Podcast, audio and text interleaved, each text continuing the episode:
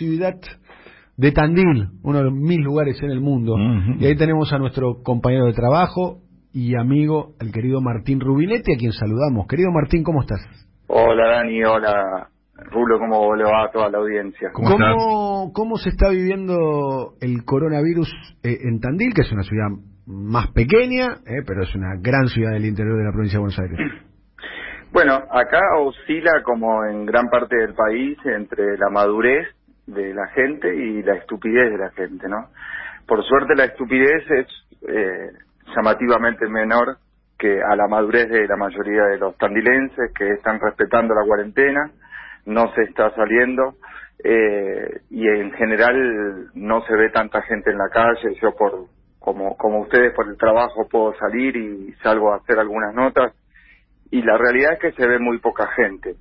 Ahora tenemos un intendente que, como bien sabés, que es un intendente de origen radical. Es médico pediatra, ¿no? Exactamente. Que él venía hablando de este tema antes que la mayoría de los intendentes y tiene una posición muy firme respecto de este tema, eh, de agilar la ciudad, eh, ha pedido hasta inclusive la salida del ejército y el toque de queda, eh, está haciendo controles muy muy férreos por parte de la municipalidad y hizo algo que que si bien no está bien eh, la sirena la sirena fue una de las cosas que... La sirena me parece un poco polémica, la sirena. Es un poco polémica. Yo vi el video de la sirena y me parece medio apocalíptico. Puso...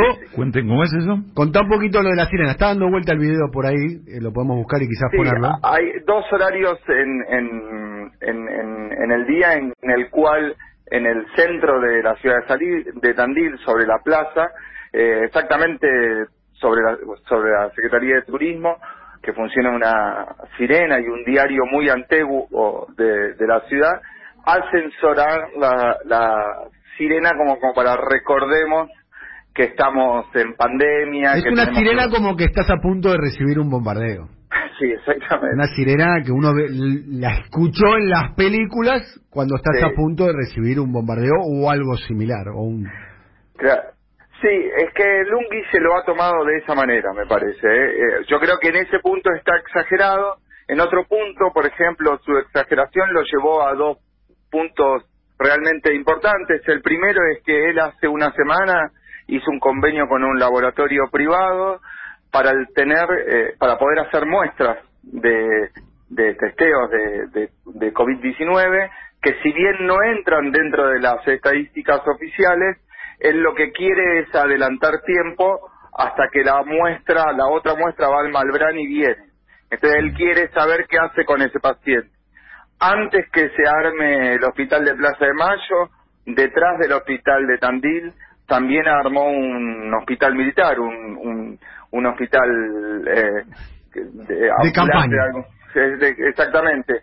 Y, y también ahora que ya todavía no está en el listado de los 19 centros de donde se van a poder relevar los testeos del COVID.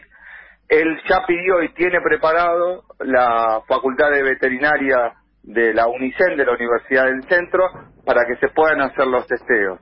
Bien, no hay ningún caso ni sospechado eh, ningún caso positivo de COVID-19 en Tandil. No, positivo no hay ninguno, hubo casos sospechosos, se fueron descartando, se fueron llevando adelante, él, él directamente los monitoreó todo el tiempo, por eso digo, ahí salió su parte médica, un poco exagerada en algún punto, y también no, porque eh, lo que te voy a contar ahora tiene que ver con que quizás si él no fuera exagerado, este tipo de idioteces, como por ejemplo que seguramente lo han visto, de un empresario de Tandil que quiso entrar a, su country, al country Sierra de Tandil, enfrente del golf, en, plena ciudad, con la empleada doméstica, con la, señora que trabaja en su casa, escondida en el baúl.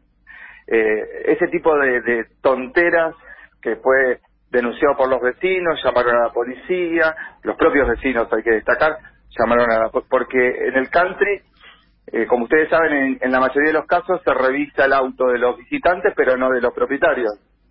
En este caso, como él es propietario, ingresaba con la, con la empleada, con la señora que trabaja en su casa, escondida en el baúl. Y los vecinos cuando vieron que salía la empleada del baúl, lo denunciaron. Llegó la policía, elaboró un acta y seguramente eso irá a parar a la Fiscalía Azul. Bien. Eh, Martín, eh, retomamos contacto en estos días, si te parece. Te mandamos un abrazo, un abrazo muy grande y prepara todo, porque cuando termine esto, vamos, vamos, vamos, a ir a Tandil, ¿eh? No, tienen que venir a Tandil y seguramente vamos a tener que ir a todos los pueblos de la Argentina, porque después de esto, Dani, como vos sabés, va a venir una recuperación del turismo que esperemos que sea muy Ir a todos los pueblos de la Argentina es mi apodo. La gente me dice, oh, en serio, en la calle me dice, no me dice Toñetti, me dice ir a todos los pueblos de la Argentina, cuando me señala a mí. Olvidaste, ahí estaremos, en serio, armá la gira.